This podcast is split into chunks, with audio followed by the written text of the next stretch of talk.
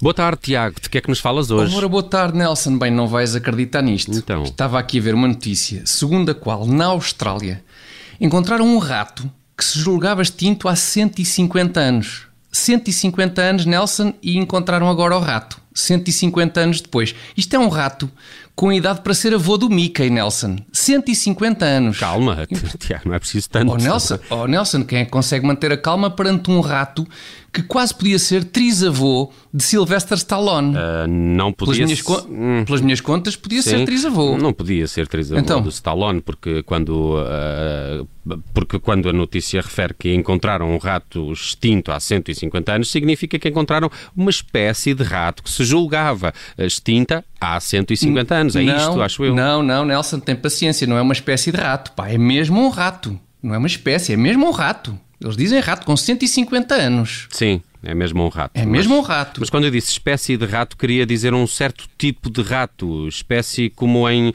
eh, subdivisão que abrange todos os seres que se distinguem dos restantes por um caráter eh, específico, eh, que é só deles, eh, não é? Ah, não, estou a ver. Estou, ok, ok, certo. Então, então não é tão espetacular, de facto. No fundo, trata-se apenas de um rato. Estava na cara. E sim, e nesse caso então é ir ao Leroy, que eles têm para lá uma vasta gama de armadilhas anti-roedores e resolve-se a questão num instante, não se fala mais nisso. Como é que tu sabes disso? É que me deixa. eh, bem, mas enfim. Eu conheço muito os produtos do Leroy. Eh, Sim, ou, ou Tal- isso, ou- sim. Ou, a malta pode também deixar o ratinho sossegado, não é? Tam- Talvez seja uma, uma hipótese mais simpática. Sim, sem dúvida. Para apreciadores da grande variedade de organismos patogénicos transmissíveis por roedores, incluindo bactérias, vírus, protozoários e vermes, é deixar o ratinho sossegado. Isso é verdade. e agora que o ratinho está em paz e tem condições para bater o recorde mundial de contágios de humanos por hora, avancemos para os Jogos Olímpicos. Excelente o que é ideia. que, está- o que é que excelente achaste ideia. desta ligação? Achei espetacular, É, não é? fluido, rápido. Muito fluido, muito, Estás muito. incrível, muito. Tiago. Não se deu por mas, isso, mas, quase. olha, Sim. eh, va- vamos aos jogos porque é dia de assinalar esta medalha de bronze para, para o Jorge Fonseca no, no judo, não é? Sem dúvida, sem dúvida. E atenção,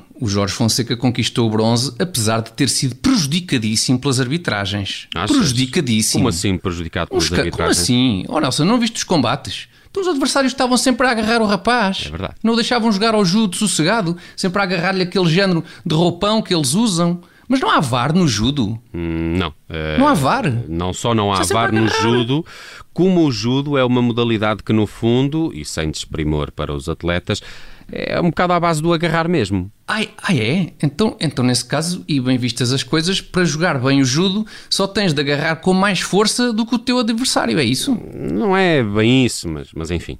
Não, é que sabes o que é? É que agora que penso nisso, tu sabes quem é que devíamos ter enviado para Tóquio para competir no judo? Ui, al- algo, Tenta adivinhar. pá, algo me diz que, que podia estar aqui o dia todo e não ia chegar lá.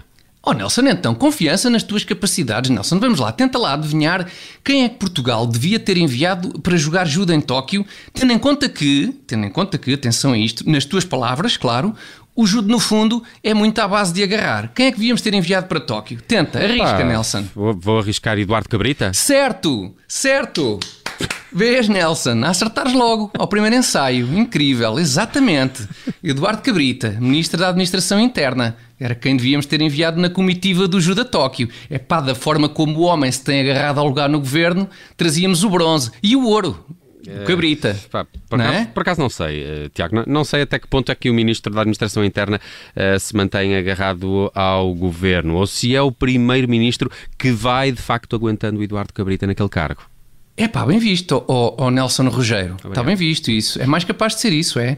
Não tens razão. Esquece. É pá, esquece Eduardo Cabrita na equipa nacional de judo. Era, mas é, António Costa a representar-nos em Tóquio no alterofilismo. No alterofilismo. Claro, Porquê? claro. Então, então já viste há quanto tempo António Costa anda a suster aquele peso morto no governo? E não é só assegurar o ministro para ele não cair. Quantas vezes é que Costa já teve de fazer o levantamento do ministro depois de uma escandaleira? Eu já lhes perdi a conta, Nelson. Não, é pá, não ia dar hipótese no alterofilismo. O nosso primeiro-ministro António Costa.